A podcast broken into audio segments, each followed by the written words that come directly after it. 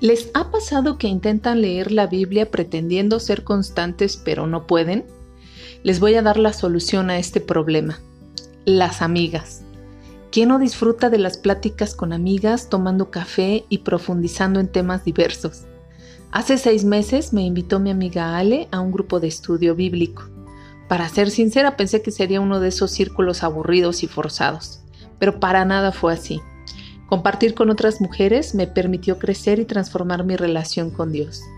Este tiempo se convirtió en la manera de disfrutar la lectura con pláticas muy ricas, con anécdotas personales y entretejidas con la palabra de Dios.